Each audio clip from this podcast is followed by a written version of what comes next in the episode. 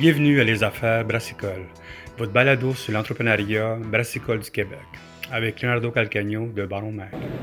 Hi there, I'm Christine Comeau, the Executive Director of the Canadian Craft Brewers Association. Excellent. First of all, congratulations because we didn't have the time to talk about the uh, about your uh, union nomination. So how are you? How's everything? Well, it is certainly it's a busy time. Um, there's some struggles out there, but I'm also seeing some nice signs of optimism. What do you mean optimism? Well, there's no question. Let's let's talk about the bad news first. My mom always told me to talk about the good news after the gonna- bad news. We're going to end with that, the good news. The there's no question the uh, cost of capital is still so high with interest rates, cost of operations and goods, with the inflationary rates, uh, folks finding staff, and the cost of staffing and labor going up. There's a lot of challenges out there, and uh, the you know what we do as Canadian Craft Brewers Association, we're the advocates that try to um, you know really fight in Ottawa for the policies that help those smaller craft breweries save money, save time, and reduce risk. But do you think that Ottawa is interested to help this market after two, three years of you know like helping on quotas, helping the market because of pandemic stuff like that?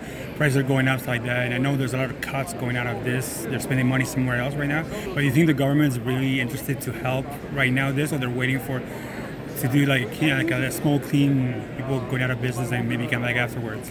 Well, I don't think Ottawa ever does anything out of the goodness of their hearts. However, we have built a really strong uh, economic impact study which shows that investing in Canadian craft breweries does have a return on investment for the Canadian economy. So the number of uh, really small manufacturing facilities now that are located in small communities and large across Canada.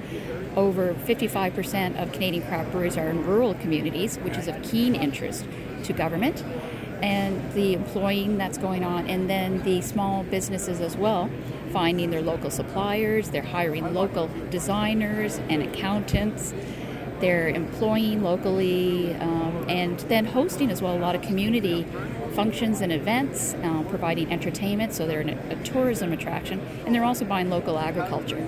So when you combine it all together, the economic impact is really, really strong for government to make a case for supporting Canadian craft brewers. So the CCBA, uh, just tell to, to understand what we guys. So you're like a policy organization more than like a sales uh, sales one. So mostly okay. The, the CCBA really has a few functions. Um, I'll break it down into three buckets. The first would be federal advocacy. So we would be looking for things like excise reform to reduce the amount that small Canadian craft breweries are paying in federal tax. Some of the other advocacy efforts are around there's new proposed low risk drinking guidelines that we very much oppose. We are trying to get stronger, better, more uh, helpful CEBA loan relief. And then when it's appropriate, we do support uh, the advocacy efforts at the provincial level. Ontario right now is trying to fight for um, reform of the provincial tax structure, so we get behind that as well. The second area is, is very much about um, support services for the industry, and we provide resources around traceability. Um, we have a job board, a directory listing of suppliers, um, a number, yeah, labeling, traceability. So just resources that the That's a lot of job already. Th- there's there's a lot going on, and it's available on our CCBA website.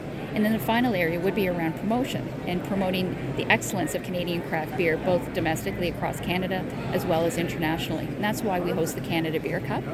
And we also do uh, license the independent seal, which a lot of craft brewers do um, choose It's true. We've been, we've been seeing it more and more yeah. in Quebec. Yeah. So it's really to help consumers identify what is truly local Canadian craft beer.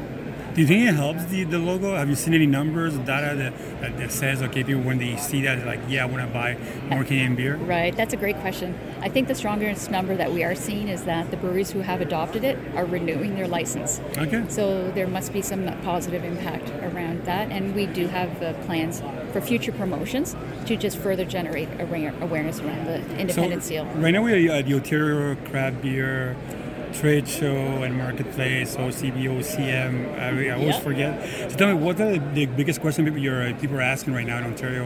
I mean, brewers when they come see you, what are the biggest questions they're asking for? What, what are big needs they need right now? Everyone's looking to save money. Everyone's looking to reduce risk.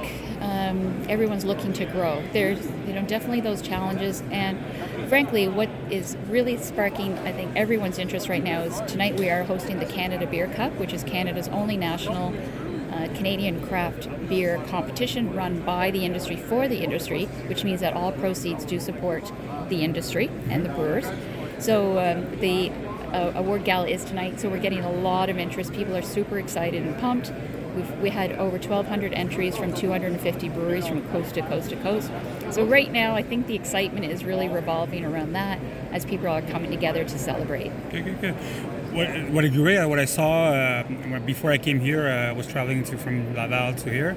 I saw the little bars are, are like showcasing the, uh, you know, they're, they're streaming the. Uh, yes, we are having live. It's such a great idea. I was, I was, I was getting emails like, "Yo, can you put this online? Look, we're, we're showcasing this, and it's the, nobody has done that before. It's a great idea to have bars showcase what's happening. Yeah, so we are really trying to connect Canadians uh, from coast to coast to coast. So whether you're a brewery or uh, industry supplier or supporter or sponsor or just a fan of Canadian craft beer. I think it's really bringing people together. That's, I think that social media channels idea. tonight are going to be flying as people uh, cheer and celebrate across uh, Canada. I was in a, um, a, bar last year watching the live stream in Moncton, New Brunswick, okay. House Brewery, and anytime anyone from Atlantic Canada won anything, everyone just, just went, went crazy. crazy. So there's so much collaboration and support for one another that uh, everybody's just so thrilled um, for everyone. That's yeah. great. So, uh, do you think uh, later on, maybe uh, CCBA will be more like a um, sales? Did you have like a sales team and help maybe like um, brewers to buy? I know like buy help them out, help them to buy hops and equipment like that. Is something you guys are looking more and more. I know in the states, people are associations are doing that right now. You know, when they when they help their members to save money on mm-hmm. on cans and bottles stuff mm-hmm. like that. Mm-hmm. Something you're pushing that? Yeah. So right now, our primary focus is our federal advocacy efforts, but we also do listen to what our members want.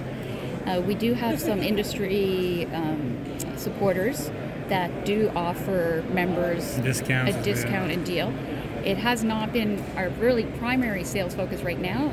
We're a lean and mean uh, little team at the CCBA as we try to keep our costs down and provide as much value as possible for our membership. So could that be coming on down the path? Absolutely, and I'm sure there's many other ideas out there that will help add value to Canadian craft breweries. Excellent. Well, thank you very much. Have a thank great uh, showcase show. What is today? What do you award gala award gala. That's it. Have a great award gala and a great trade show. For thank Canada you very much. Canada Beer Cup 2023. And thank you for your for your great work. Thank you so much for your interest.